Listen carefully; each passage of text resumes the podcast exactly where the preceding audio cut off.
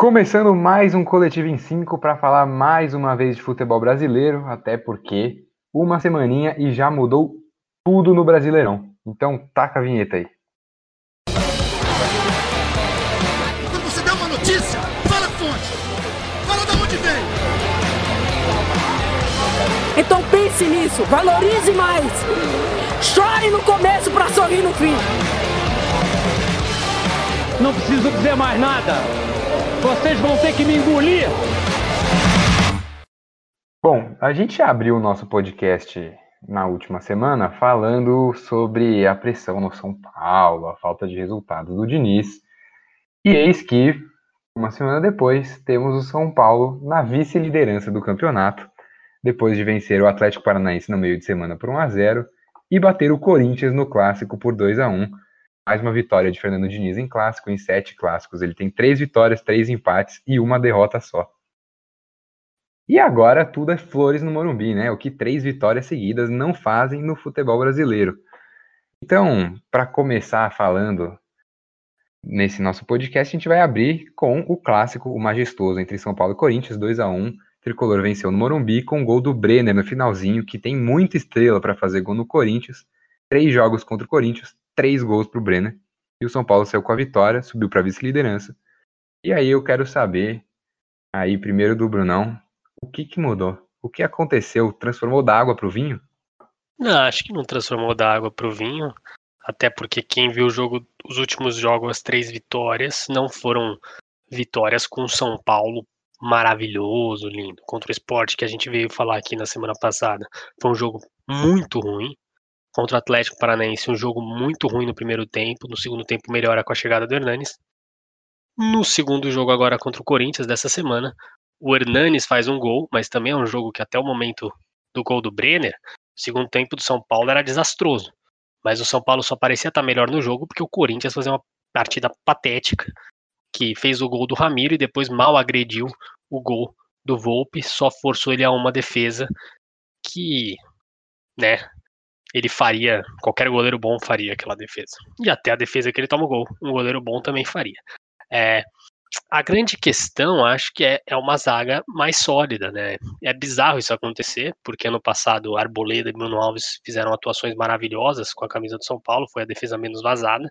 Esse ano, Diego e Léo Pelé, que um não é zagueiro, o outro é um menino de 21 anos, é, estão muito sólidos ali atrás e até ajudando muito na construção, né? Se você está no Twitter, vê futebol, acompanha algum jornalista, você provavelmente viu alguém elogiar o passe do Léo Pelé para o Jonas Toró, é, que agora ele deu entrevista para o Sport TV falando que ele viu o Fernandinho, é, viu a Laba, como eles atuam e está fazendo igual.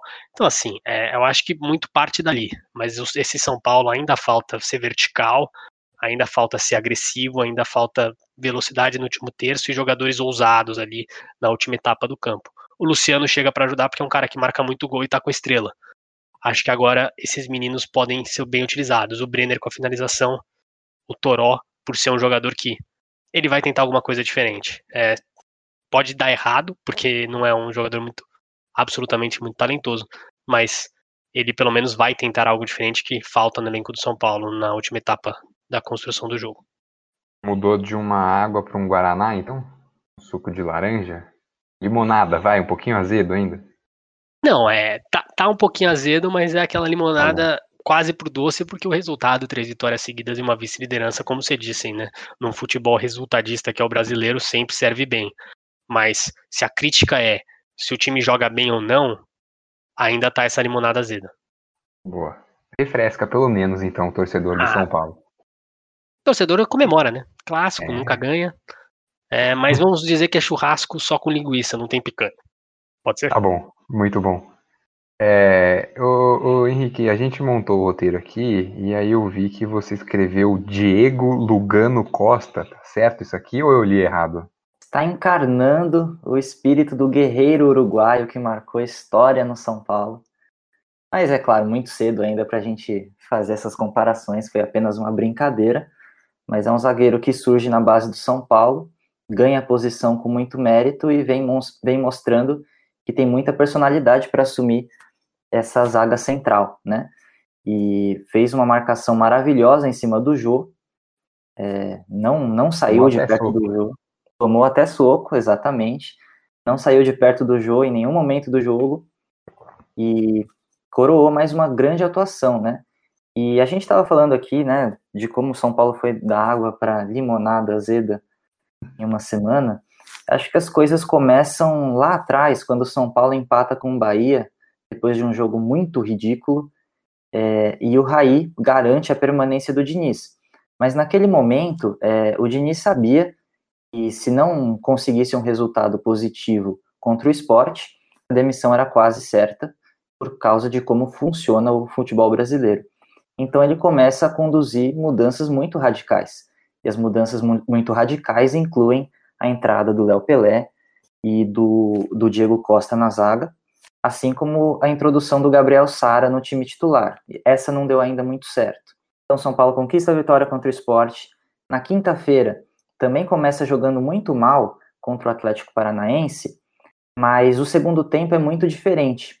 E aí você tem um dedo do Diniz que ele faz as duas substituições no intervalo que mudam a cara do time. Justo o Diniz, que demora pra caramba para substituir, né, muito criticado por isso. No intervalo ele identifica os problemas, coloca o Hernanes, coloca o Paulinho Boia, e eles mudam a cara do time contra o Atlético. E aí no domingo, eu acho que o São Paulo já faz uma partida melhor do que a que fez no meio da semana, especialmente ali no segundo tempo, onde por quase 25 minutos o São Paulo encurralou o Corinthians no seu campo de defesa. Claro, Aí a gente tem que contar a falta de criatividade desse Corinthians, mas, mas a marcação-pressão do São Paulo funcionou em alguns momentos. E o que faltou também foi aquela verticalidade, alguns jogadores que não, não têm muito poder de decisão ali. E, e, claro, a criação de chances de verdade ficou um pouquinho comprometida. Mas funcionou, funcionou a marcação-pressão, já é um conceito que está sendo evoluído. Então, além das vitórias que garantem o Diniz no cargo, tem a evolução do desempenho também. Eu acho que é um motivo para se comemorar, mas é, é, preciso ter os pés no chão também, porque essa vice-liderança no começo do campeonato ainda não diz muita coisa. É, eu acho que a gente conseguiu ver mesmo um Diniz que decidiu reformular o time para adequar o que ele pensa de jogo, tirou uns jogadores com mais nome, mas que já não estavam rendendo mais, e deu certo. É, vamos combinar que o São Paulo não jogou bem, mas conseguiu os resultados em alguns jogos, acho que até mesmo contra o próprio Corinthians. No segundo tempo, o Corinthians esteve mais perto de virar o jogo, porque o São Paulo começou a mais uma vez atacar lento, e aí quando o São Paulo ataca muito devagar, o, ele dá oportunidade para os contra-ataques dos adversários. E aí o Corinthians teve pelo menos duas chances, né? Uma que o Luan escorregou dentro da área e um chute do Ramiro que o Volpe defendeu, que eu acho que o Corinthians poderia ter virado o jogo. Enfim, aí depois entra um Toró, entre um Brenner, entre um Igor Gomes, acho que o São Paulo volta a dar uma reacendida na partida e aí acaba conseguindo o resultado. Mas para mim, acho que mais do que a mudança de resultado do São Paulo, é, para mim fica a, a, pobreza de futebol que o Corinthians vem apresentando, a falta de, de velocidade, principalmente de criação. E o Corinthians, no último mês, não conseguiu vencer nenhum adversário com 11 jogadores em campo. O Corinthians, no mês de agosto, venceu o Mirassol, lá pelo Campeonato Paulista, que teve um jogador expulso, e o Corinthians só conseguiu vencer depois da expulsão. E venceu o Coritiba pelo Campeonato Brasileiro, depois que o Ian Sassi agrediu o jogador do Corinthians, o Arauz, foi expulso com 15 minutos de jogo, e aí o Corinthians teve muito campo para jogar e conseguiu sair com resultado positivo. E aí o Corinthians é 16 agora no campeonato, teve um ponto só nessa semana, que foi o um empate contra o Fortaleza em casa, que também saiu perdendo.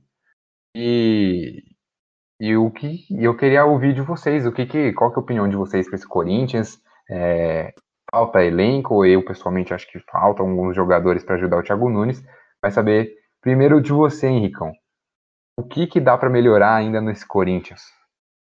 É, pois é, faltar elenco falta, mas o Corinthians não tem o que fazer nesse momento. O Corinthians não tem dinheiro para gastar. A crise da pandemia é, é mais um ponto que piora a situação financeira do Corinthians, mas nesse momento não há muito espaço para contratações. Se o Corinthians fosse contratar, precisa de um jogador pelos lados, porque o Corinthians atacando pelos lados é uma vergonha. É, você tem o apoio do Fagner, que sempre é muito participativo no ataque, mas do lado esquerdo você tem o Sid Clay, que atua como titular, que não contribui ofensivamente e defensivamente se posiciona muito mal também.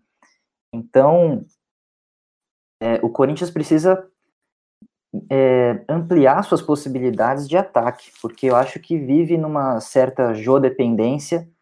É, confiou muito também no Luan no começo da temporada e ele não está entregando aquilo que se esperava. E, e agora começa a apostar nos jovens, né? A gente vê a introdução do Gustavo Silva aos poucos, a gente vê a introdução do Juan, são garotos que ainda estão iniciando essa transição e, e, é complicado, né? A gente, eu, eu falava na semana passada seria muito ruim para o São Paulo passar por um processo de, de demissão de treinador, porque seria uma ruptura de um treinador que já estava participando da, da montagem do elenco desde o final do ano passado, e, e aí a gente chega nessa mesma situação com o Thiago Nunes, porque ele está pressionado. Né? Ele sabe que se no meio do, da semana não conseguir um resultado contra o Goiás, é, vai ficar muito difícil. Ou se pelo menos o Corinthians não demonstrar nenhuma evolução, fica muito difícil. E aí a questão, será que faz bem ao Corinthians demitir um treinador nesse momento? É complicado, né? Mas de fato, dentro do elenco, faltam possibilidades ali para o Corinthians mudar a forma de jogar, porque os jogadores não estão entregando aquilo que se esperava deles. É, o craque Neto já deu hoje no programa deles na Bandeirantes, no Dono das Bolas, que o nome do Mano Menezes já está sendo cochichado nos bastidores do Corinthians. Ainda assim, não queremos derrubar Thiago Nunes. Eu, eu também, assim como você falou, acho complicado você demitir um técnico com pouco tempo de trabalho, um técnico que não montou elenco, teve um elenco herdado e que é um elenco que para mim tem muito pouco a ver com as características do Thiago Nunes. Você falou dessa falta de pontas, o Corinthians realmente não tem ninguém para fazer essa função e o Thiago Nunes no Atlético Paranaense se deu muito bem com um time veloz, com um time que tinha Rony que de um lado, o Nicão do outro.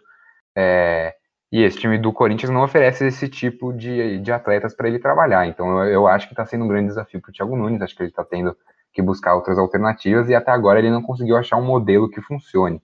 O Arauz até aqui no meio campo tem sido uma coisa que tem dado certo vez ou outra, dado mais movimentação para o time, mas eu queria agora para fechar então o clássico, é... vai pistolar, Bruno? Bom momento? Não, não vou pistolar, não tem não, por que pistolar, pistolar, não tem por que então, tá pistolar. Tá acho que não tem nem por que pistolar se você é torcedor do Corinthians e se você é São Paulino, acho que por ter ganho o clássico não tem por que pistolar.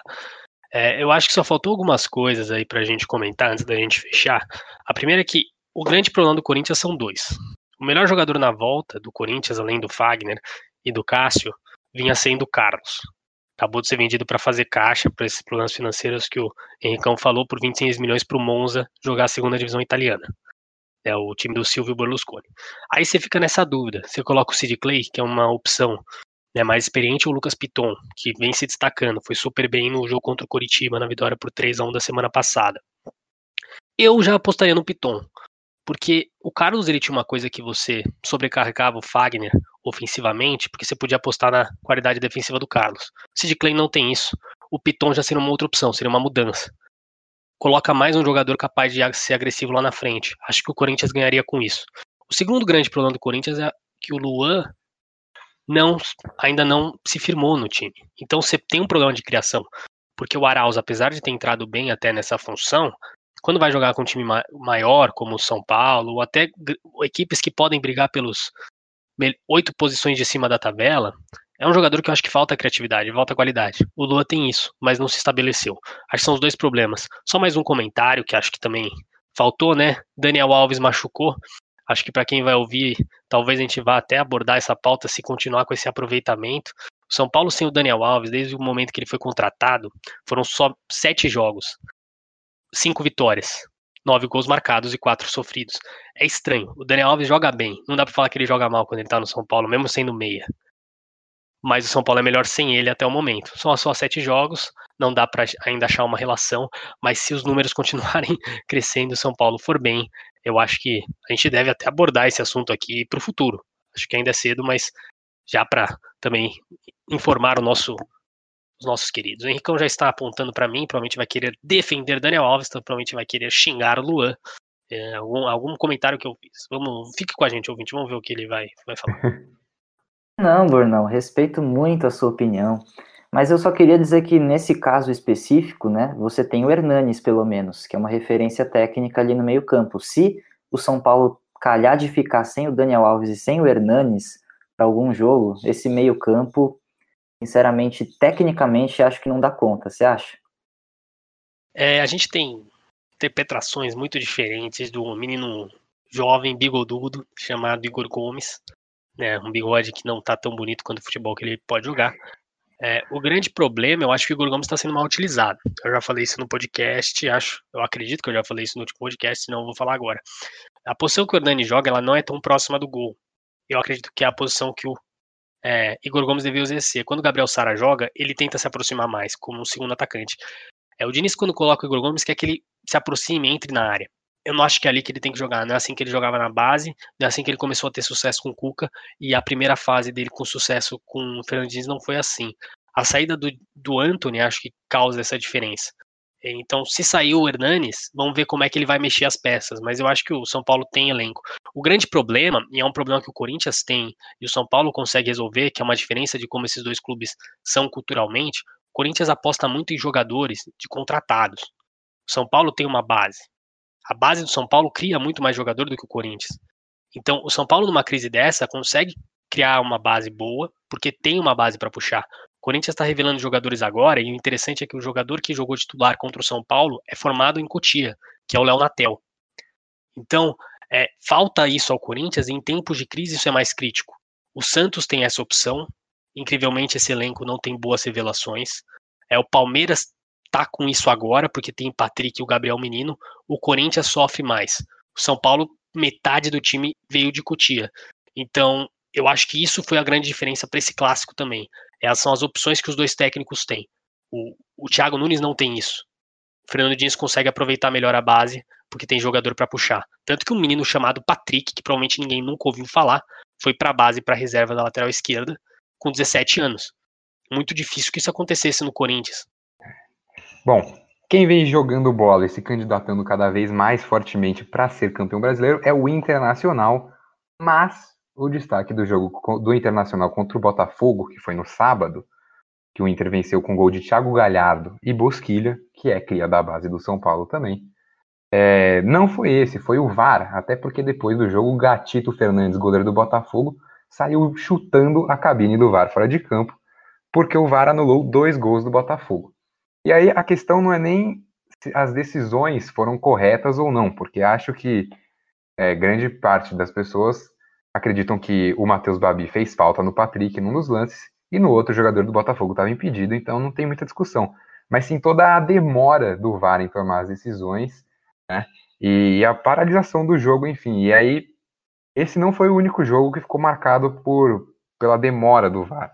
A gente teve Santos e Flamengo, que foi provavelmente o melhor jogo da rodada, um jogo muito movimentado, com as duas equipes criando muitas chances, é, as duas equipes também cedendo muito o campo defensivamente o adversário, e que o Santos também teve dois gols anulados, é, um por impedimento e outro também, é, quer dizer, os dois por impedimento, né? Um ali envolvia a participação ou não do Jobson no lance, mas os dois foram anulados por impedimento e que tiveram uma paralisação enorme e aí prejudicou um pouco o ritmo do jogo e também foi alvo de muitas críticas, né? E aí eu queria passar para o Henricão, porque a gente sabe que o VAR no Brasil tem muitos problemas, né? É, a gente tem relatos dos árbitros falando que o sistema não é bom, que o treinamento é fraco, é, e enfim, eu acho que, que isso é o que a gente tem de VAR aqui no Brasil, infelizmente. Acho que é, essa é a nossa opção. É, ou a gente tem um VAR demorado, mas que acaba no final corrigindo erros de campo, ou a gente não tem um VAR e aí a gente fica com polêmicas. Queria saber se você concorda ou não, Rico. É, eu queria pegar um ponto do que você falou agora, que você comentou é, que os árbitros reclamam que o sistema é ruim, é demorado, que os treinamentos são fracos, esse tipo de crítica a gente ouve na arbitragem brasileira há 5, 10, 15, 20 anos. E os problemas são os mesmos. É falta de preparo, é falta de profissionalismo, é falta de respaldo, é, é falta de respaldo também é, da administração. Então, os árbitros são completamente pressionados dentro de campo e não têm autoridade sobre as suas próprias decisões. É, é uma, é, é uma bagunça completa. Então, assim, a gente reclama da arbitragem brasileira, do nível da arbitragem brasileira, há muitos anos, muitos anos antes da tecnologia. E aí, talvez por um frenesi da opinião popular, é, a gente começou a acreditar esse atraso da arbitragem brasileira à falta da tecnologia, que estava começando a ser implantada é, em todo o mundo. E, e aí a gente fala, beleza, vamos trazer a tecnologia para cá. E aí a tecnologia chega e os erros continuam. A gente tem uma demora de 3 minutos e meio para marcar um impedimento num gol, o primeiro gol do Santos contra o Flamengo, que foi anulado. É um lance de impedimento, a câmera registra as linhas pontilhadas, não tem erro. Por que, que demora 3 minutos e meio para marcar um lance de impedimento simples? Não tem explicação, certo? Aí a gente tem o segundo gol do Santos, que talvez é um lance um pouco mais polêmico. Aí sim, eu acho que se justifica a demora, porque você tem que analisar o impedimento e depois você tem que analisar se o jogador participa do lance. E, e a análise do árbitro foi correta, só que todo o desgaste que gerou lá naquele primeiro lance já começa a contaminar o segundo. Então, é uma situação completamente insustentável. Do mesmo, do mesmo jeito, no jogo do Botafogo, eu acho que o segundo gol também é mais polêmico, porque a falta é lá atrás e o juiz não viu. Quer dizer, como é que o juiz não viu aquilo? E aí você tem que esperar marcar o gol e depois você volta atrás numa falta que aconteceu bem antes da jogada. Então, assim, aí é uma questão da, de como o sistema funciona, né? Esse segundo gol é uma questão do funcionamento do sistema. Mas percebam, o problema sempre está na arbitragem brasileira, certo? Porque na Premier League você tem o aviso no telão, as pessoas estão sabendo o que está acontecendo na checagem, entende? Então é um atraso, é uma coisa que demora, é uma coisa que não é informada para ninguém.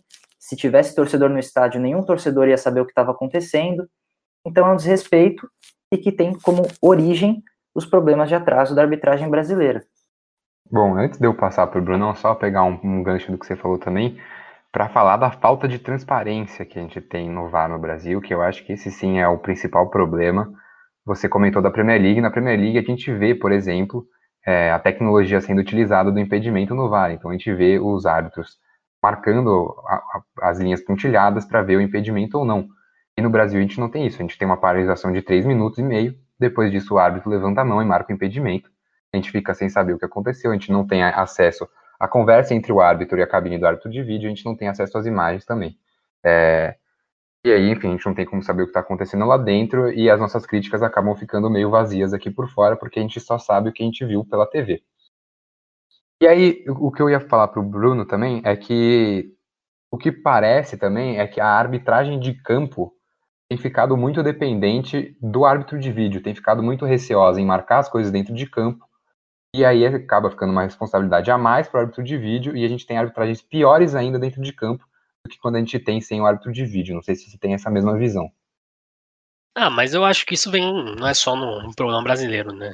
Isso é um problema universal pós-VAR, e você sabendo que você tem o vídeo, você não se sente na obrigação é, de marcar algo a mais, sabendo que você tem um, uma opção B, uma, uma próxima tentativa. Eu acho que isso não vai ter solução com o VAR. Mas assim, também essa, essa discussão toda do VAR, às vezes ela me. Ela sempre vai ficar na minha cabeça. O que é preferível? Não ter a segunda opção? Porque, assim, é lógico que você vai. A gente vai cobrar, a gente tem que cobrar essas melhoras do VAR. Mas quais são as duas grandes opções? É VAR ou sem VAR? E você vai continuar com essa justificativa de que o o, o, melhor do futebol é sem o VAR, o VAR mais atrapalha. Porque aí depois, se seu time perder um clássico Palmeiras e Santos, Corinthians São Paulo, Corinthians e Palmeiras, é, Flamengo e Botafogo, porque o cara do Botafogo fez um gol com a mão e o juiz não viu, você não vai poder reclamar na televisão, você não vai poder reclamar no Twitter, porque você cobrou que não tivesse o VAR. Então, assim, eu sempre vou ficar me questionando isso. Tipo, é uma discussão, é pra gente discutir o que, que o VAR tem que melhorar, porque as pessoas se perdem às vezes nessa discussão ou é pra gente discutir se tem que ter VAR ou não. Porque se é tem que ter VAR ou não, aí já tá muito retrógrado, é querer desconstatar fatos. Agora, sobre essa questão é, do, do árbitro é, apitar ou não o negócio, dele, dele saber que tem opção B, isso acho que é, é irreverente, porque em qualquer profissão que você faça, qualquer coisa que você faça, você sabendo que você tem uma opção B, você se sente mais seguro, você não vai arriscar. Então, eu acho que tem muito disso e não sei se vai ter uma solução com o VAR. É, é isso, né? É melhor a gente ter três minutos de paralisação num jogo do que três horas de debate semana que vem para falar de um impedimento que era para ter sido marcado e não foi marcado. Então, é, o Henricão tá com o dedinho levantado já, já vou passar para ele. Então. Ah, mas é importante ter esse debate mesmo. Eu acho que aqui a gente parte todo mundo do pressuposto de que funciona melhor com o VAR. Com certeza. Né? Que o VAR corrige erros, isso é importante. Mas precisa ser discutido isso, que é a demora, é, é, é três minutos e meio para marcar um lance de impedimento simples, o desrespeito que isso causa com o torcedor, com a comissão técnica, com os jogadores. Isso precisa ser discutido para não passar em branco, né? Eu acho que é, esse é o grande ponto da questão. Bom, só para encerrar então o assunto VAR e a gente passar para a bola rolando mesmo, é, só deixar uma última reflexãozinha aqui que eu tenho muito, que é em relação aos lances interpretativos, né? Foi a principal polêmica do lance do, do Botafogo, da falta do, do Babi no, no Patrick. É, até a questão do que é um lance interpretativo é uma questão interpretativa. Para você, o lance pode ter sido um lance interpretativo, mas para o árbitro de vídeo pode ter sido uma falta clara e assim passível de ação no VAR. Então eu acho que outra coisa que, que tem que cair por terra essa, esse mito de que o VAR chegou para acabar com todas as dúvidas no futebol. Porque isso é simplesmente impossível. O futebol é um esporte em que as coisas não são preto no branco, é, nenhuma marcação de falta é certeira. Então, só deixar esse ponto aqui final para a gente finalmente falar dos dois jogos em si em questão. Mas vamos, vamos, já que você puxou essa filosofia, vamos filosofar, né? Porque se o lance é interpretativo, isso é uma interpretação em si. Então é um paradoxo da interpretação. É, um paradoxo. é a filosofia aí do dia, fica aí, filosofia do dia. O lance interpretativo é uma interpretação. Gostei. É... Trocamos de quadro, então. Hoje foi filosofa, Brunão, e agora Henricão, pistola aí.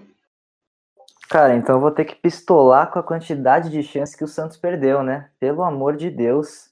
Mas e o Flamengo? É Caio Jorge perdendo gol, é Marinho, é Soteudo. Gente, né? E o Santos não pode se dar o luxo de perder pontos nesse momento, né? Acho que o Santos toma um gol do Flamengo no momento, assim, finalzinho de primeiro tempo, um contra-ataque entregado, é, né, um erro ali do Felipe Jonathan, que leva ao gol do Flamengo, que não estava jogando nada e, e aí o segundo tempo é praticamente uma repetição do primeiro, só que o Santos já com o desgaste dos, das intervenções do VAR no primeiro tempo, é, já de cabeça quente, e já com muitas trocas também, né? E o Santos perde muito quando se fazem trocas durante o jogo, porque não tem um elenco muito extenso. Então, eu acho que foram pontos que o Santos perdeu a chance de ganhar, porque criou muito mais, foi mais dominante durante a partida e o Domi saiu com sorte, né? Saiu com sorte porque, mais uma vez, o Flamengo ganhou sem merecer. Aliás, ganhou pontos sem merecer. É, e aí, até onde isso vai, difícil, né? É, o apresentador aqui vai ter que discordar do comentarista hoje, porque, ao meu ver, o Flamengo perdeu chances ainda mais inacreditáveis. Aliás, o Gabigol, para mim, é a maior decepção até agora do Campeonato Brasileiro. Porque o Gabigol é o cara que mais perdeu chances. Ele perdeu, se não me engano, 18 chances claras até aqui no Campeonato Brasileiro. E o que ele perdeu de gols contra o Santos foi sacanagem. Ele perdeu gol embaixo da linha, sem goleiro. Então eu, eu acho que assim, o Santos perdeu muito gol. O Santos teve dois gols anulados, que para mim foram corretos. Mas o Flamengo perdeu uma quantidade ainda maior de gols. O Flamengo podia, para mim, ter ganho esse jogo com mais segurança ainda. Não acho que foi um resultado injusto, até porque o Flamengo soube aproveitar uma, pelo menos, das suas oportunidades e o Santos não conseguiu aproveitar nenhuma. Mas é, eu acho que o, o Gabigol é um cara que a gente esperava que ele fosse aproveitar muito mais as chances, até pelo que a gente viu ano passado. E, enfim, não sei com quem que o Brunão vai concordar de nós dois aqui agora. Ou vai discordar dos dois também. Não vou discordar, não. Eu tava mais. É, eu acho que. Eu, eu, assino um pouco embaixo dos dois. Acho que foi um jogo que tava de igual, assim. Eu não acho que teve um merecedor, assim. Porque você pode olhar as estatísticas e falar, o Santos finalizou 22 vezes, mas só 5 foram no gol. Então já começo daí dizendo que, por mais que tenham perdido muitas chances, é, foram só 5 chutes no gol. O Flamengo em 10 chutou 6 no gol, o que já em si já mostra esse equilíbrio que foi o jogo. É, eu acho que podia ter ido para qualquer um dos lados. E o Gabigol, de fato, para mim, eu concordo exatamente com você. Eu estava até tentando achar essa estatística dele neste Brasileirão, quantos gols, grandes chances ele já perdeu, mas eu não estou a encontrando. A few moments later. Então, venho aqui, voltei para dar informação, uma informação super incorreta que o nosso querido é, André Neto emocionou aí, falou que eram Foi- 18 foi feio, assim? grandes chances perdidas. É, você errou por 10, né? Então você aumentou um pouco, eram 8 Não, eu falei perdidas. oito, você ouviu errado. Eu ouvi, ah, então beleza. Então o Neto estava certo, oito grandes chances perdidas. E já peguei aqui um comparativo, seguindo o, sorte, o grande site SoftScore, para quem quiser, não conhece, entra lá softscore.com, fazendo propaganda mesmo, apesar deles não me patrocinarem, nem muito menos esse podcast. É o Rafael Sobes, perdeu quatro chances, grandes chances, é o segundo jogador do campeonato que mais perdeu. Então, e, o, e vem uma estatística muito bacana aqui. É, Igor Vinícius, um lateral direito, aparece onde só estão atacantes, como décimo colocado, perdendo dois gols. Então aí um abraço aí pro Igor Vinícius, mostrando a sua capacidade de poucas chances perder essas chances que ele tem. Achamos a estatística finalmente, então vamos dar sequência aqui para falar do outro jogo do Botafogo e Inter. O Inter de Thiago Galhardo, o Inter que está sem guerreiro, mas que vai andando, a- caminhando a pleno vapor. O trem do Cudê aí. O Inter se mantém na liderança e, e acho que ninguém daqui vai discordar que é o melhor futebol até aqui no Campeonato Brasileiro. Né? É, eu acho que sim. é, justifica a liderança. É, não é uma liderança por acaso. E o Thiago Galhardo tem funcionado muito bem, né? Mesmo no início do campeonato, em que ele atuava é, não como falso 9, né? Como ele tem atuado agora, ele atuava com o Guerreiro à frente, um centroavante nato. É, e agora ele atua praticamente com um falso 9 e está funcionando também. É, o, Inter contratou agora o Abel Hernandes, atacante que jogou no Hull City, esteve na Europa um bom tempo aí, é, esteve na seleção uruguaia também muitos, muitos anos, mas, mas o Thiago Galhardo tem dado conta do recado. E, o time do, do Inter é bom, é interessante. Achei que eles teriam problemas ao perder o, o, o Bruno Fux, porque o, a fase do Rodrigo Moledo também não é muito boa. É, e mais o, o garoto Zé Gabriel tem dado conta do recado lá na zaga também, fez uma ótima partida contra o, o Botafogo. E, e, da parte do Botafogo fica o questionamento, né? É, fe, fez um bom jogo porque chegou a dois gols e não, não, nenhum dos dois valeu, mas, mas os problemas defensivos eu acho que precisam ser corrigidos.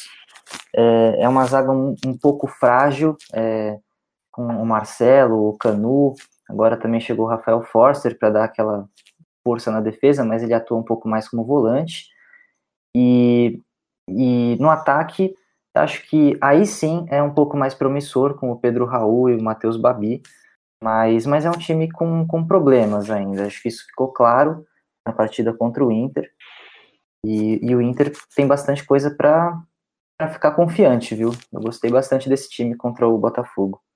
Eu já vou É, o... puxar Ah, aqui vai. de você, porque eu achei interessante o que você falou do Botafogo e assina embaixo, mas eu vou falar um pouco do Inter, porque o Inter, é, a gente veio aqui semana passada e perguntou se ele era um forte candidato ao título e tal, mas o Inter aproveita muito e muito bem as oscilações do começo de trabalho do, do Sampaoli no Atlético Mineiro e do Domenech no Flamengo, porque são os dois times que a gente cita muito aqui com os dois melhores elencos. É, o Palmeiras segue instável, apesar de ter, para mim, um elenco forte. Então, o Inter, que tem um elenco bom e um técnico que, na minha opinião, se a gente tirar o Grenal, que ele perde de todos, é o Kudê, é um, é um técnico que faz o melhor trabalho no momento. E o Inter é o time que melhor joga futebol no momento. E, e você percebe isso porque o Inter não ganhou de times fracos. Dos seis jogos que fez até agora, só dois eu considero times de final de tabela. Apesar do Botafogo reco- recorrentemente cair lá, esse elenco atual do Botafogo, futebol que eles demonstram, apesar de todos os problemas que o Rincon falou, é, é acima desse, dessa parte de baixo, né? É um, é um time mais de meio de tabela, na minha expectativa. Então, tirando Curitiba e Atlético Goianiense que eles ganharam, é, eles ganharam de Fluminense, do Atlético Mineiro, agora do Botafogo e também do, do Santos. Então são times mais complicados. Então por isso que eu acho que impressiona mais esse trabalho. O Inter perdeu pro Fluminense, né? É, perdeu pro Fluminense, mas você tá certo. É, foi o jogo que perdeu, acabei dando informação errada. Mas os outros três jogos ele ganhou. Então, é, é um começo de trabalho muito bom, porque joga contra adversários difíceis. E é por isso que eu acho que se destaca tanto. E por isso que talvez se eu respondesse a pergunta da semana passada, eu falava que sim. Inter começa a ser um dos times favoritos ao título, porque começa a aproveitar muito bem algo que os outros dois times não estão aproveitando, que para mim são os outros dois grandes candidatos, que é o Atlético Mineiro e o Flamengo. É, e só para terminar, tem uma fala que o Guardiola, quem lê o livro do Guardiola, faz até propaganda, ele fala: se perde o campeonato nos primeiros oito jogos e se ganha nos oito últimos. Se a gente for considerar que o Flamengo tá mal, o Flamengo pode estar tá perdendo nos últimos, no, no, nos oito primeiros. O Inter tá fazendo de tudo para não perder, então por isso que eu acho que é esse destaque. E aí já pode puxar, porque eu mandei pra caralho nessa minha informação e. Foi bem então, mesmo. toma essa. O problema foi só o Merchan mais uma vez, que a gente não tá recebendo nada. Mas enfim.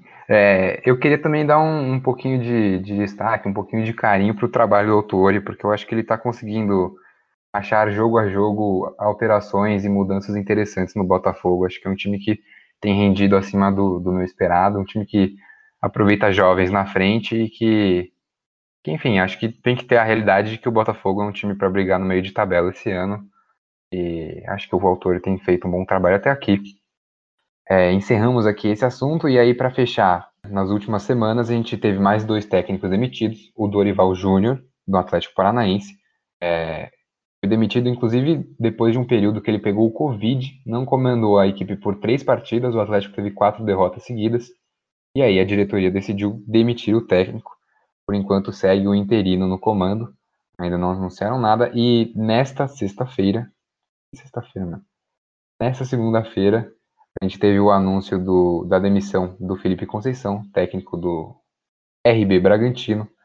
É, Parece que a gestão Red Bull não ficou contente com o desempenho e os resultados entregues pelo Felipe Conceição em seis rodadas, um período muito curto, e aí a gente já tem cinco técnicos demitidos em seis rodadas. É, e aí eu queria ouvir a opinião do Brunão sobre as demissões, mais uma vez o futebol brasileiro sendo uma máquina de moer técnicos. Então, é, acho que você até abordou né, essa questão do Dorival. A gente tem algumas, algumas questões, como a demissão do Ney Franco e essa do Dorival, e também a própria do, do Barroca no Curitiba, que foram muito mais por conta da pandemia do que realmente por falta de futebol. Assim. Acho que por isso que só foge do bizarro. Né? Você demitiu um técnico que não conseguiu estar na equipe em três jogos. Você está demitindo ele por ficar doente essa mensagem que você passa. Aí você demite o técnico do Goiás, o Ney Franco, você tá demitindo ele porque os jogadores ficaram doentes. É, o que, que você espera dele? Ele não tem jogador para usar. E não é culpa dele. Sim, né? Se, se, eu, não, eu realmente não consigo entender. Agora, essa questão do Bragantino, ela já vai mais por uma falta de re resultado e talvez uma insatisfação, porque beleza, empata com o Santos e com o Botafogo, que são resultados até naturais, perde pro Bahia, que também pode ser visto como resultado natural, ganha no Fluminense, que é impressionante, mas aí pega Curitiba e Red Bull e o Fortaleza e sofre derrota. E a derrota pro Fortaleza pesa porque é um 3 a 0 Então, assim, é, aí tudo bem, eu acho que é uma demissão que, que está, está mais normal nos padrões brasileiros. O que, o que dói nesse momento são essas demissões que, até para os padrões brasileiros, são absurdas, né? A do esporte, eu acho que chega a ser absurdo porque você pode colocar qualquer pessoa ali, pode colocar o melhor técnico do mundo. Acho que o elenco do esporte está muito abaixo de qualquer outro do Brasileirão. É muito difícil o esporte permanecer na primeira divisão esse ano. Então essa demissão ela poderia, ela vai acontecer mais algum, vai ser mais de um técnico demitido do esporte, vai trazer outro. Esse outro técnico vai ficar umas 15 rodadas e vai ser demitido do esporte porque não vai ter jeito. Acho que o esporte é um caso sem solução. É, mas essas, essas do. Principalmente as três que eu citei: Curitiba, Atlético Paranaense e, e o Goiás. E Goiás realmente fogem do padrão natural do, do futebol brasileiro. É, Henrique, você vê justiça, sentido em alguma das demissões? Eu vejo sentido, mas eu vejo muito mais falta de sentido. É, a do Curitiba, para mim, é um absurdo, porque praticamente a demissão do Barroca já estava, já estava acertada antes do jogo contra o Corinthians. Né? Ele só ficaria no cargo se ele conquistasse por obra do acaso um, um resultado positivo contra o Corinthians. Mas se o trabalho já não estava satisfatório, por que, que prolongou por uma partida para ver se ele tinha a chance de, de conseguir um resultado maravilhoso na Arena Corinthians. É, não, não, se, não entendi. E aí o Coritiba vai jogar contra o Corinthians e tem um jogador expulso aos 15 minutos, que compromete todo o desempenho do time durante a partida, e o Barroca é demitido de qualquer forma, mesmo sem ter o que fazer com um jogador a menos. Então, aí é uma falta de sentido completa. Mas, no caso do Bragantino, eu vejo sentido. É, hoje circulou uma matéria no Globo Esporte e que destaca algumas desavenças que o Felipe Conceição criou dentro do elenco do Bragantino. E ele realmente tomou algumas decisões ousadas demais que tinham tudo para dar errado e deram errado. Ele, nessa partida contra o Fortaleza, por exemplo, bancou os dois laterais titulares, que eram o Aderlan e o Edmar, e colocou dois jovens, colocou o Everton e o Everson nas laterais. E foi um fiasco. Você colocou muita responsabilidade na, na frente desses jovens é, e eles não deram conta do recado. Fortaleza fez três gols. É, de, e, e, também há um ponto adicional que o Claudinho não jogou. O Claudinho era o destaque do Bragantino nesse campeonato e ele não atuou como titular nessa partida. Foram decisões do treinador. Né? Ele começou a escalar o Krigor também, que não, não entregou é, exatamente o que se esperava. É, e desde o começo, ele tem uma postura de querer tirar o Ítalo do time, tirar o Júlio César. Ele foi com, conduzindo esses movi essas movimentações de uma forma muito não natural, né? E criou um desgaste no elenco e isso culminou na demissão dele. Então, eu acho que nesse momento fez sentido para o Bragantino porque a situação estava um pouco insustentável. E aí a do Atlético eu acho que realmente o caso da Covid é ridículo, né? Você demitiu o treinador porque ele ficou doente praticamente, porque ele não teve nenhum período para treinar é, o Atlético Paranaense dentro de campo. Mas desde o começo, quando o Dorival foi contratado, eu achava que as ideias dele não se encaixavam com aquilo que o Atlético Paranaense jogava, né? E o, e o Atlético tem um projeto de jogo, né? Que é aquele tal do jogo CAP. Mas não funcionou. E acho que desde o começo estava marcado para não funcionar. Bom, eu acho que eu fiquei muito representado pelas críticas de vocês. Eu acho que a que mais me indignou foi a do Ney Franco, porque ele tinha um elenco que estava completamente desmantelado por conta de casos de Covid. E aí ele perde um jogo no Campeonato Brasileiro e é demitido. Então, para mim, assim, foi a demissão que eu fiquei mais chocado. Para mim, representa mais essa bagunça que o futebol brasileiro. Aliás, um outro caso interessante: hoje o CSA anunciou a Argel Fux de volta ao time. A Fux saiu no final do ano passado do brasileiro para assumir o Ceará. Ficou três jogos no Ceará no final de 2019. O Ceará não foi rebaixado, mas não foi rebaixado por méritos dele, foi rebaixado por demérito dos concorrentes. Ele fez mais oito jogos em 2020, foi demitido. E aí o CSA que tinha o Eduardo Batista no comando, demitiu e agora chama o Argel Fux de volta, depois dele ter saído ali meio chutando a porta, indo para o Ceará, que era um rival direto na briga para não cair, e agora o CSA chama ele de volta, comandar o time na Série B, é, é mais uma movimentação sem sentido, assim como, por exemplo, o Coritiba, que terminou o ano passado com o Jorginho, foi ele que subiu o Coritiba de volta para a Série A, não, não acertou acordo para 2020, trouxe o Barroca, deu bom, vai se tirar a pandemia aí do meio, cinco quatro meses de trabalho, tchau pro Barroca e chama o Jorginho de volta. É, então acho é... que é uma cultura do Brasil. Pode pistolar, Bruno. O CSA me perdoe, mas a diretoria se pagou de time pequeno e se fez parecer de time muito pequeno. Porque por mais que o CSA tenha capacidade financeira, que é difícil para qualquer time regional, você não pode tomar esse tipo de atitude. O Argel Fux é um técnico que, por decisão própria e profissional, optou por abandonar um projeto faltando três rodadas para o final do Campeonato Brasileiro.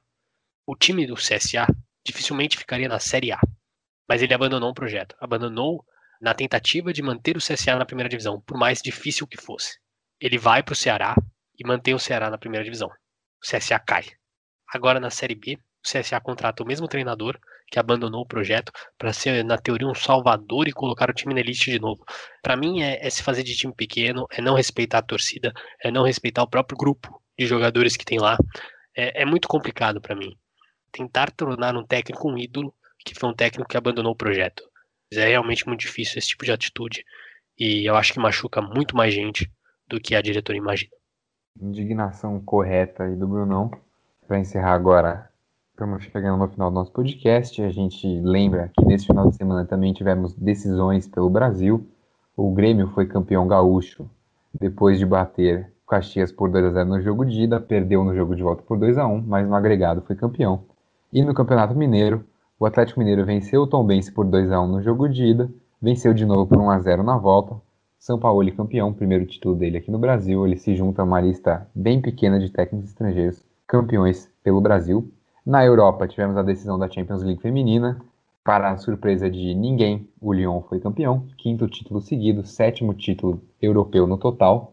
É, o Henricão, né, foi o nosso grande vencedor da aposta. Foi no óbvio, a gente. Eu sei demais, mano. Tentamos ousar um pouco, que queríamos fugir do óbvio, dar mais emoção, mas acontece que o Henricão levou. Estamos chegando ao fim. Queria o seu recado final, Brunão. Recado final vai para os protestos que tomaram esta semana.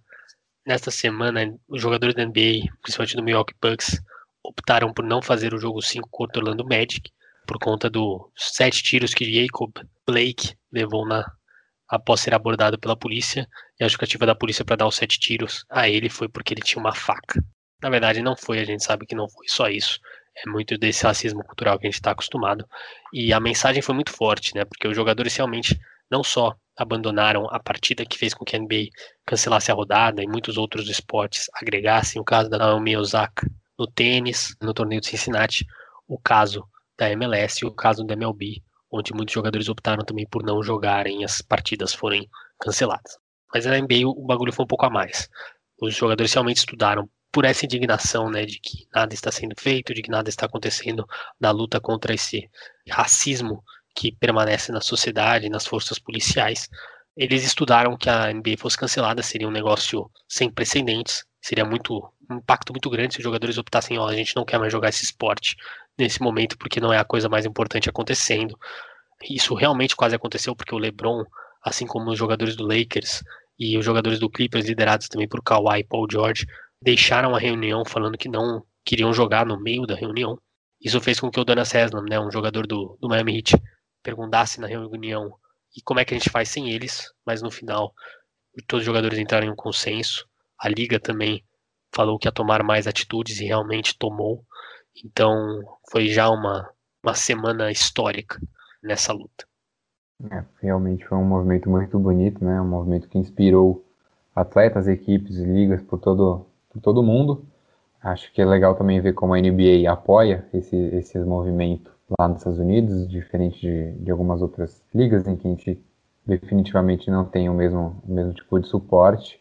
E é com certeza um recado muito importante. Acho que a gente tem que ressaltar que é uma atitude muito legal do pessoal da NBA. Acho que seria realmente muito histórico se eles tivessem abandonado.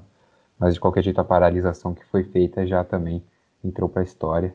E agora o seu recado final, senhor Henrique Voto Freitas. Pois é, como se já não bastasse todo o peso dessa semana de protestos, né?